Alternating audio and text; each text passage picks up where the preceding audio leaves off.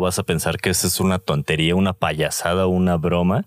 No, no es una broma para nada. Eso es sumamente importante. Quiero que te lo tomes en serio.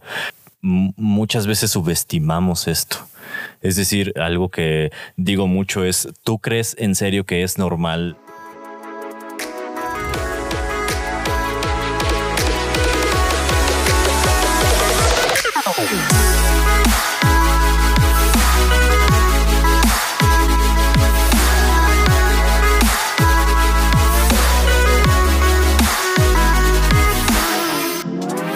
tal? ¿Cómo estás? Bienvenido a este podcast. Este es el primer episodio de una serie de podcasts que voy a hacer de referente a lo que hay en mi canal y en mis redes sociales, que por cierto, si todavía no me sigues, me puedes encontrar en cualquier red social, en cualquier red social, Facebook, Twitter, Instagram, etcétera, eh, con el username de Diego Def así como mi nombre, Diego, y Dev, de, de, developer, developer, desarrollador en inglés, eh, Dev, eh, de, e, pero en vez de la E es un 3. Entonces digamos que es Diego de 3V. Ese es mi username, así me encuentras en cualquier parte. Y pues bien, eh, para este primer episodio quisiera hablarte, profundizar un poco más acerca de lo que eh, hablé en mi último video sobre los cinco tips que para mí marcaron una diferencia de antes y después para, es decir, un, se notó un verdadero cambio y mejora en cuanto a mi programación. Y pues bien, eh, empezando con el primer tip que te había dicho, el nombre de las variables. Como ya te lo había dicho en el video, el nombre de las variables es sumamente importante. ¿Por qué? Porque en realidad lo que hace un buen programador aparte de muchas otras cosas como un buen diseño, una buena arquitectura, buenas prácticas, etcétera, es eh, hacer código limpio, lo que le llaman el código limpio.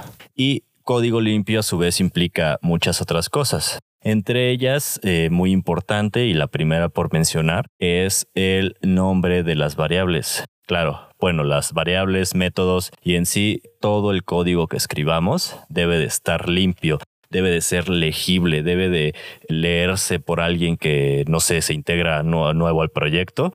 Puede, un código limpio es legible para cualquiera que se integre a un nuevo proyecto. Eso es el código limpio.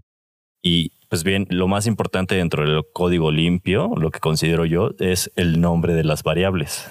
No quisiera hablar mucho sobre este punto en específico, pero sí es el más importante. Voy a hacer un video y otro episodio de podcast hablando más respecto al nombre de las variables y el código limpio. Eh, quiero mantener eh, los estos podcasts cortos, ya que eh, pues yo también, como te había dicho, y de hecho es un punto de, de los que voy a mencionar, es mantente aprendiendo. Como tú sabes, pues yo también escucho podcasts, escucho material, leo ciertos libros, consumo cierto material, artículos, noticias, etcétera.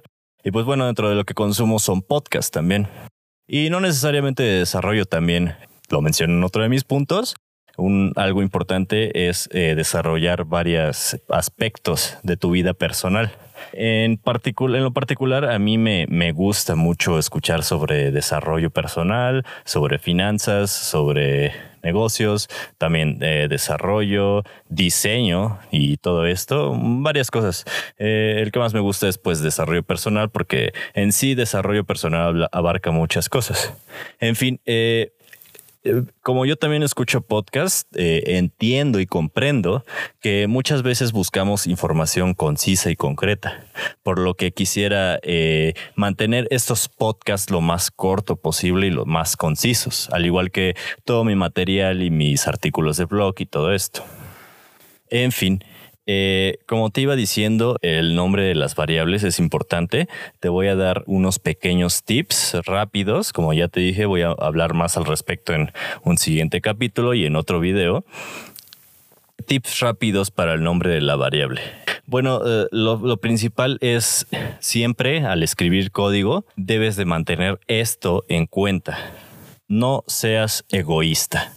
Y perdón si te lo digo muy crudamente y de golpe, pero es la realidad. No seas egoísta al escribir código. Siempre sé empático y mantén en mente que alguien más va a leer ese código. No sé si te ha llegado a pasar que tú llegas a un nuevo proyecto, tienes que darle mantenimiento a alguna sección que no estabas muy acostumbrado o que no habías tocado en un proyecto, etcétera. Y eh, pues no entiendes nada, te cuesta algo de trabajo el poder comprender en realidad qué está haciendo ese código, para qué es cada parte de ese código, darle mantenimiento al código. Pues bien, esto sucede precisamente porque no hay un código limpio, porque muchas veces el código no es legible. Y pues esto es lo, que a lo que quiero llegar con esto es que al escribir código siempre piensa en que alguien más va a leer ese código. E incluso eh, no sé si te ha llegado a pasar. Eh, la verdad, pues todo, no, nadie nace sabiendo. Yo, yo lo hice alguna vez que estás escribiendo código y pues no, no tienes en mente esto, ¿no?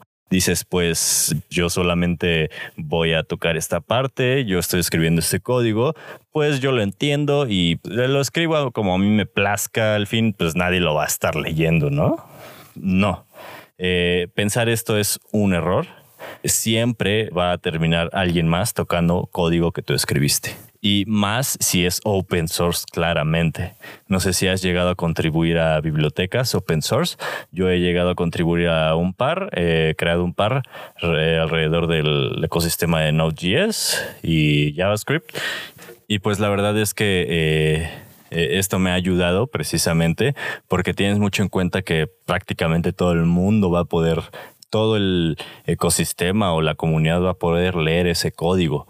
Es como ellos tengo que hacerlo lo mejor posible, ¿no? Lo más legible y entendible posible. Esto es lo que debes de hacer siempre. Sea código que pienses o creas tú que vas a escribir solo para ti, o ya sea código open source o lo que vayas a escribir, siempre mantén esto en mente. Tips rápidos para variables, no abrevies, no utilices iniciales, abreviaciones, no te quieras hacer el chistoso poniendo nombres de personas o utilizando símbolos, etcétera. Eh, es decir, código legible. Código legible y manteniendo siempre esto en mente. Punto número dos, eh, las pruebas unitarias. Como sabes, mi blog, mis videos están muchísimo muy enfocados al desarrollo web.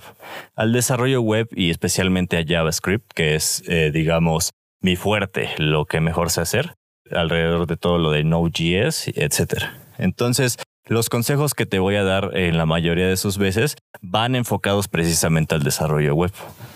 Como por ejemplo en este punto de pruebas de las pruebas, haz, haz pruebas, haz testing. Te recomiendo muchísimo hacer siempre pruebas unitarias. Siempre haz pruebas unitarias.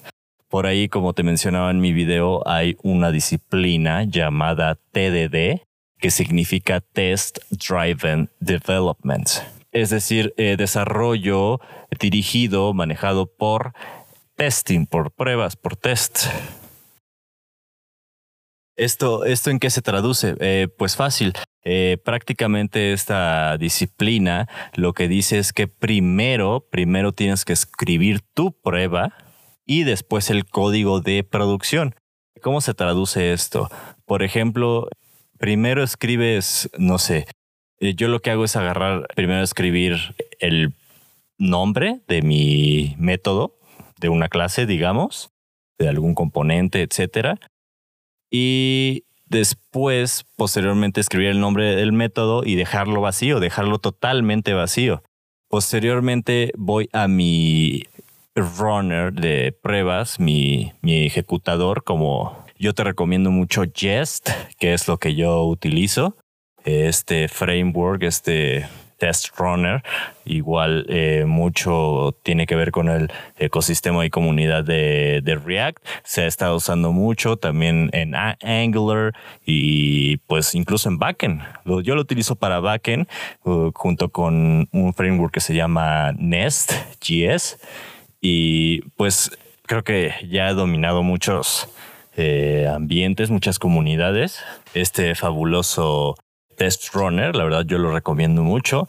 Y también he probado Mocha, Jasmine y pues también si estás utilizando ya en tu proyecto Mocha, no, no hay ningún problema, también es bastante bueno. Mocha más Chai son los que yo recomiendo. Y pues bueno, como, como continuaba diciéndote, como continúo diciéndote acerca de cómo es esto del TDD. No sé, por ejemplo, eh, como te había mencionado, primero escribo el, mi nombre del método, con cuerpo vacío, me voy a mi test runner, jest, me voy a mi jest y escribo mi prueba. Ya sabes, add, eh, esta, este método me tiene que regresar una suma. No sé, es el ejemplo más común, ¿no? Pero pues puede ser cualquier cosa, ¿no? Como este método va a transformar o a normalizar esta cadena o va a regresarme eh, mi, mi, mi Mm, mi propiedad de, la, de la clase, tal propiedad de la clase, ¿no? Entonces, posteriormente pasamos a escribir pues el nombre, eh, haciendo congruencia con el nombre que le pusimos a la prueba.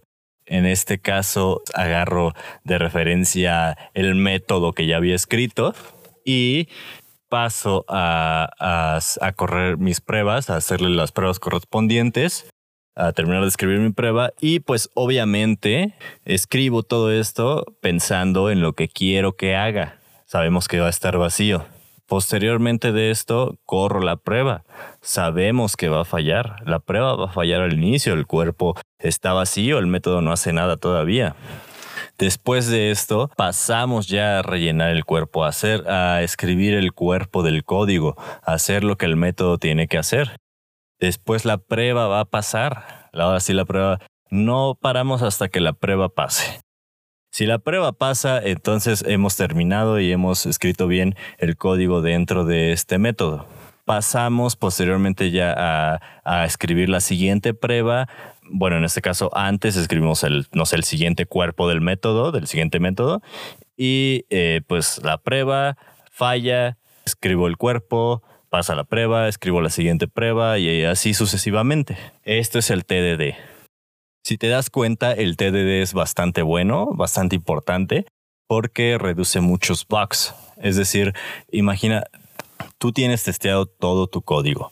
Eh, prácticamente cada línea, de, por cierto, por ahí hay algo que se llama coverage, que te dice cuánto porcentaje del código ha sido probado, si pasa por todas las líneas. Si todas las líneas de tu código son ejecutadas, hay un coverage del 100%. Normalmente se recomienda tener entre un alrededor de un 80%, es lo recomendable. Y pues eh, prácticamente pruebas todo tu código, pruebas cada línea. Imagina esto.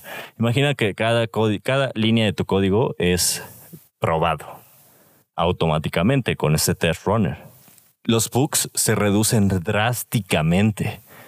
Y también se reduce bastante ese miedo que todos tenemos de hacer refactoring, de hacer cambios, de hacer breaking changes. Porque esto, el hecho de tener probado todo tu sistema, hace que si haces un cambio, sabes que todo lo demás va a estar probado, ¿no? No sé si te ha llegado a pasar que si no tienes pruebas, existe este miedo de que ya tienes tu, tu sistema bien y pues hay que agregarle una feature o hay que cambiarle esto. Uy, pero si cambio eso, pues quién sabe qué, cómo vaya a afectar lo demás. Y pues ya cambié un 5 por un 2 y ahora el 80% de mi sistema ya no funciona, ¿no? Esto es clásico. Esto pasa muchas veces cuando no tenemos bien probado el sistema. Imagínate, si tienes probado todo tu sistema, esto es prácticamente nulo, porque si cambias algo, sabes que todas las demás pruebas se corren y si por ahí eh, cambiaste algo que afectó otra cosa, inmediatamente la prueba te va a decir porque va a fallar. Y así, por eso eh, yo recomiendo mucho hacer eh, TDD. Te ahorra muchos bugs, te quita el miedo al cambio, te da muchas ventajas.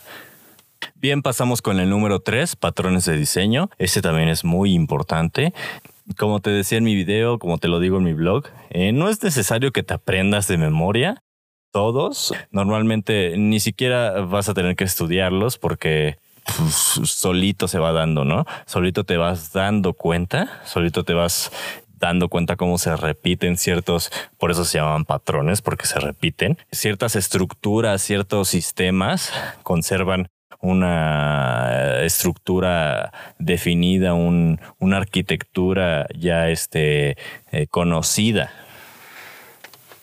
Por ejemplo, como te mencionaba, React sigue un patrón de diseño llamado State Pattern, patrón de estado. Eh, lo puedes googlear, lo puedes ver en Wikipedia, no sé. Eh, por ahí hay un libro muy bueno que eh, está escrito por un grupo de personas llamado Gang of Fur. en fin, te recomiendo mucho checar estos patrones de diseño porque lo que en lo que te van a ayudar es en comprender y escribir código. Es como un lenguaje, ¿no? Es como un sublenguaje, pero a la vez es abstracto y está en todo, ¿no? Es como es como saberte comunicar en cuanto a diseño de software. Entonces tú puedes crear una parte del, código y no sé, por ejemplo, el, el famoso feature de undo redo, que es el control Z, control Y, control shift Z, no sé. Eh, este ya es un patrón también sabido. Normalmente se puede hacer con un, eh, uno que se llama memento pattern. Y e, es lo que te digo, es decir, son patrones que se repiten, son diseños, estructuras que se repiten y pues eh, si, si, si, tú dices, este, esta sección utilizó tal patrón, pues las personas van a saber pues, cómo está por dentro, cómo está en general o a nivel global y a su vez tú también vas a comprender código de otros, que por cierto tiene mucha relación con el punto uno.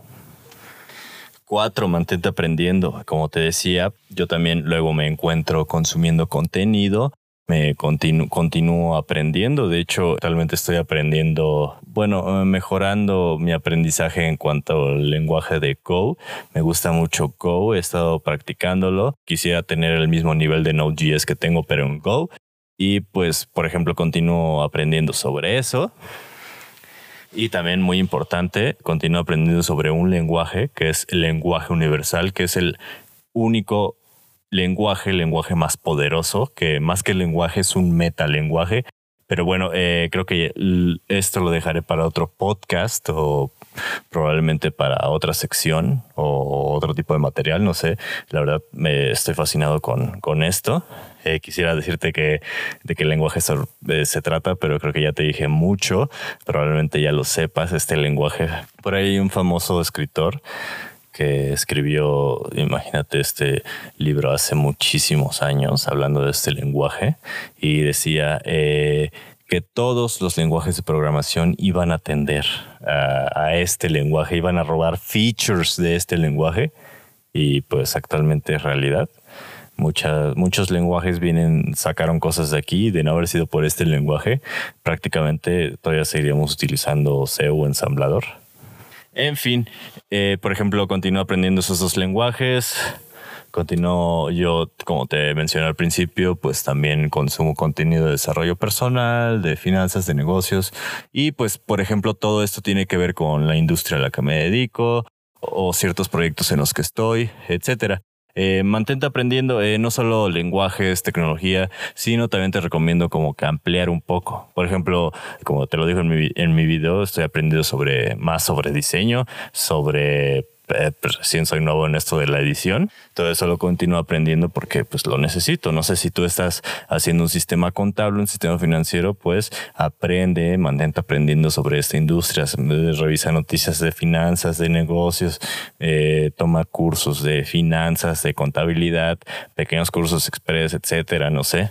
Mantente, mantente aprendiendo. También el hecho de estar aprendiendo va a activar nuestro cerebro y nuestras funciones cognitivas hablando de funciones cognitivas. Punto número 5. Come frutas y verduras. Ya sé, como te dije en mi, en mi, en mi video, vas a pensar que esta es una tontería, una payasada, una broma. No, no es una broma para nada. Eso es sumamente importante. Quiero que te lo tomes en serio. muchas veces subestimamos esto.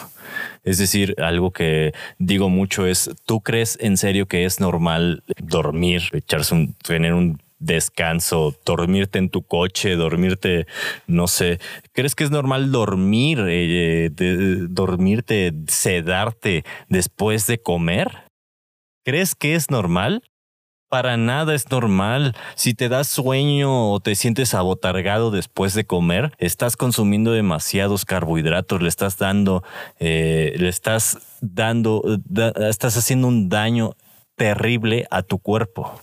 Y no te lo tomes como regaño, simplemente quiero que hagas, que tomes conciencia de esto, que tomes conciencia de que muchas veces lo que consumimos, más bien, no muchas veces. Es un hecho de que lo que consumimos afecta directamente y demasiado a nuestro cuerpo tanto en funciones cognitivas, ah, es decir, en total a nuestro cerebro, nuestras funciones motrices, nuestro sistema inmunológico, todo afecta, somos lo que comemos. ¿De dónde crees que el cuerpo saca energía? ¿De dónde crees que el cuerpo saca los nutrientes? ¿De dónde crees que el cuerpo se regenera? ¿Dónde crees que el cuerpo saca eh, todo, todas sus funciones? Todo viene de la comida. Imagina cuántas horas de tu vida estás perdiendo por comerte todos esos carbohidratos, esa hamburguesa llena de catsup con 40 cucharadas de azúcar tu Coca-Cola. Imagina cuántas horas estás perdiendo de productividad. Y no quiero eh, que pienses de, ah, productividad, entonces, eh, para que me exploten más. No, para nada. Que en primer lugar no deberías estar en un lugar donde no te gusta trabajar. Pero en fin, productividad para ti, para tu vida. Es decir, eh, ¿por qué estar desperdiciando esos, esa hora, esos 30 minutos, esas dos horas diarias? de dormir cuando no deberías, dormir cuando en, realidad eh, es un falso dormir, un falso descansar, porque en realidad estás, te da sueño, pero no te debería de dar sueño porque como te dije, no es normal. Imagina cuántas horas estás perdiendo que puedes estar con tu familia, iniciando un proyecto, aprendiendo, no sé, incluso cosas tan simples como viendo tu serie, que por cierto, eh, también esto es bastante malísimo el ser sedentarios. Eh, la vida no, no, nada más es sentarte enfrente de tu computadora, programar, programar, programar, eh, trabajar, me voy a mi casa y me sigo sentado en mi computadora, sigo sentado enfrente de mi televisión viendo Netflix, eh, etcétera. Y pues no te, no, no te digo que pues yo no veo series o que nunca veo películas o que esto esté absolutamente prohibido o malo o qué sé yo, sino que eh, tome esa conciencia cómo todo esto afecta tu vida demasiado. Eh, lo que yo te aconsejo es que hagas ciertos cambios, que por ejemplo eh, trates de comer un poco más saludable, un poco más sano. Tampoco no te digo que ibas de ensalada, pero pues no sé, refresco, elimínalo refresco elimínalo por completo. La verdad es que eh, yo te diría que pues reduce el refresco, pero el refresco casi es veneno para el cuerpo. Elimina completamente el refresco de tu vida. Eh, trata de cambiar, no sé, una hamburguesa por un buen corte de carne. No sé, en vez de tus papas fritas, pues mejor come alguna paparneada o ni eso. Come mejor algún otro tubérculo o no, o no sé, un pepino, una jícama, qué sé yo.